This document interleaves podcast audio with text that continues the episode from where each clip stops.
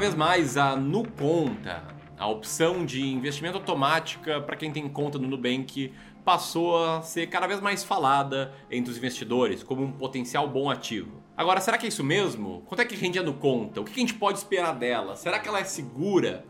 Quando que pode fazer mais ou menos sentido investir nela? É sobre tudo isso que eu vou falar no vídeo de hoje. Eu vou explicar tudo sobre a Nuconta, como é que ela funciona nesse contexto Selic mais alta, enfim, espero tirar todas as tuas dúvidas. Então, presta atenção nesse vídeo até o final. E antes de a gente começar, enquanto roda a vinheta, comenta aqui se você investe sim ou não na Nuconta.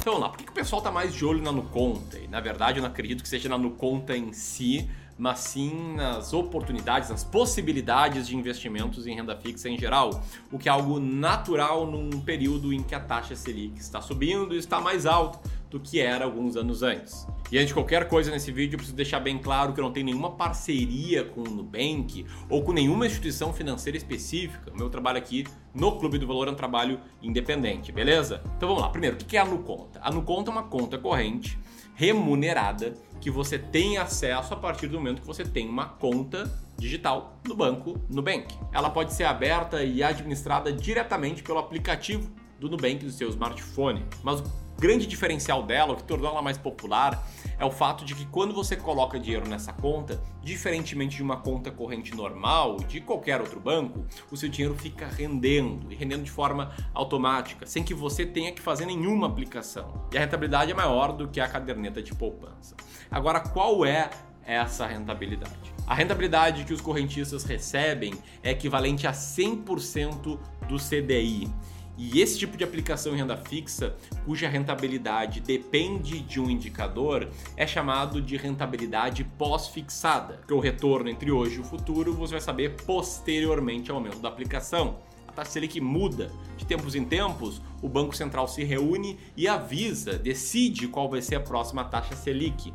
E a partir do momento que a taxa Selic é, vamos lá, dá um exemplo, 7,75% ao ano, isso significa que vai ser essa taxa de retorno anual que seu dinheiro ali na conta vai ter. Essa taxa de retorno é muito similar à taxa de retorno que você teria investido no Tesouro Selic, que seria o ativo com o menor risco possível de você investir, e é um pouco superior à taxa de retorno que você teria ao investir na caderneta de poupança, que rende 70% da taxa Selic, enquanto a taxa Selic está abaixo de 8,5% ao ano e 0,5% ao mês mais TR quando a taxa Selic está acima de 8,5% ao ano. De qualquer forma, em qualquer cenário, a Nuconta rende um pouco mais do que a caderneta de poupança. E aí você pode estar pensando, porra, Ramiro, legal, entendi, aprendi coisas novas, mas a Nuconta é segura? Bom, para responder essa, eu preciso começar te informando que a Nuconta não é bem uma conta corrente, ela é na realidade uma conta de pagamentos. Por isso,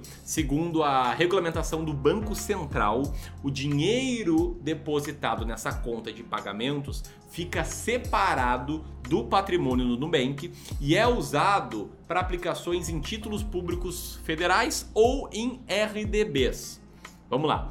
Para quem tinha investimento na Nuconta antes de junho de 2019, automaticamente aquele valor da Nuconta era investido em títulos públicos do governo federal, beleza? E aí, por essa característica de ser uma conta de pagamentos, caso o Nubank viesse a falir ou venha a falir, ou ainda sofra liquidação, esse dinheiro vai seguir aplicado, ele não vai sumir e tampouco vai ser utilizado aí para o Nubank pagar alguma dívida que tenha nesse eventual cenário catastrófico de liquidação. Porém, quem colocou dinheiro depois de junho de 2019 na conta, viu esse dinheiro ser investido provavelmente em RDBs, que é um ativo de crédito privado que, embora seja garantido pelo fundo garantidor de crédito até a aplicação de 250 mil reais, coisa que os títulos públicos não têm, ainda assim é um pouco mais arriscado do que investimento em títulos públicos. Por quê?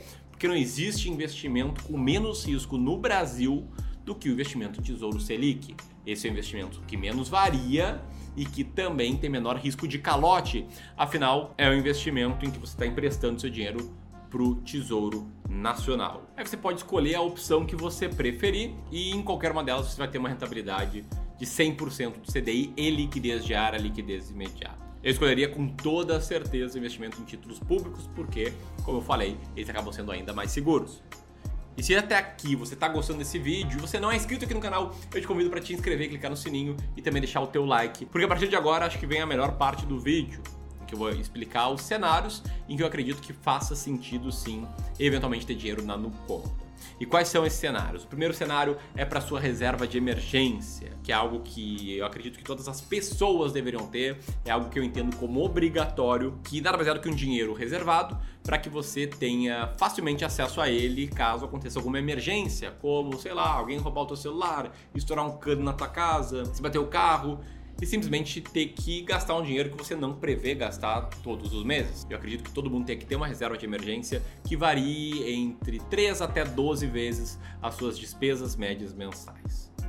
E aqui você pode usar o Nubank, a Nuconta, para compor parte ou a totalidade da sua reserva de emergência. Particularmente, eu deixo boa parte em Tesouro Selic e uma parte um pouquinho menor em ativos como a Nuconta, com as mesmas características. O segundo cenário, que para mim faz total sentido contar com investimentos como a Nuconta e similares, né, tipo um CDB com rentabilidade de 100% do CDI, é para investimentos de curto prazo, que são investimentos que você pretende gastar em até um ano. Sabe aquele plano de fazer uma viagem bacana no final de semana com a tua família, ou ainda de, de trocar de celular ou trocar de notebook?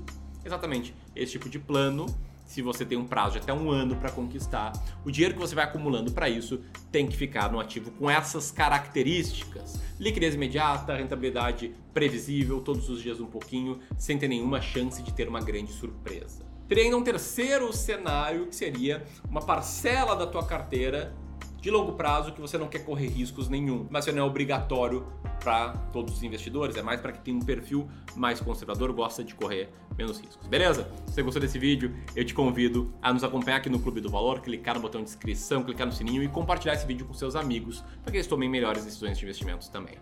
Um grande abraço e até mais.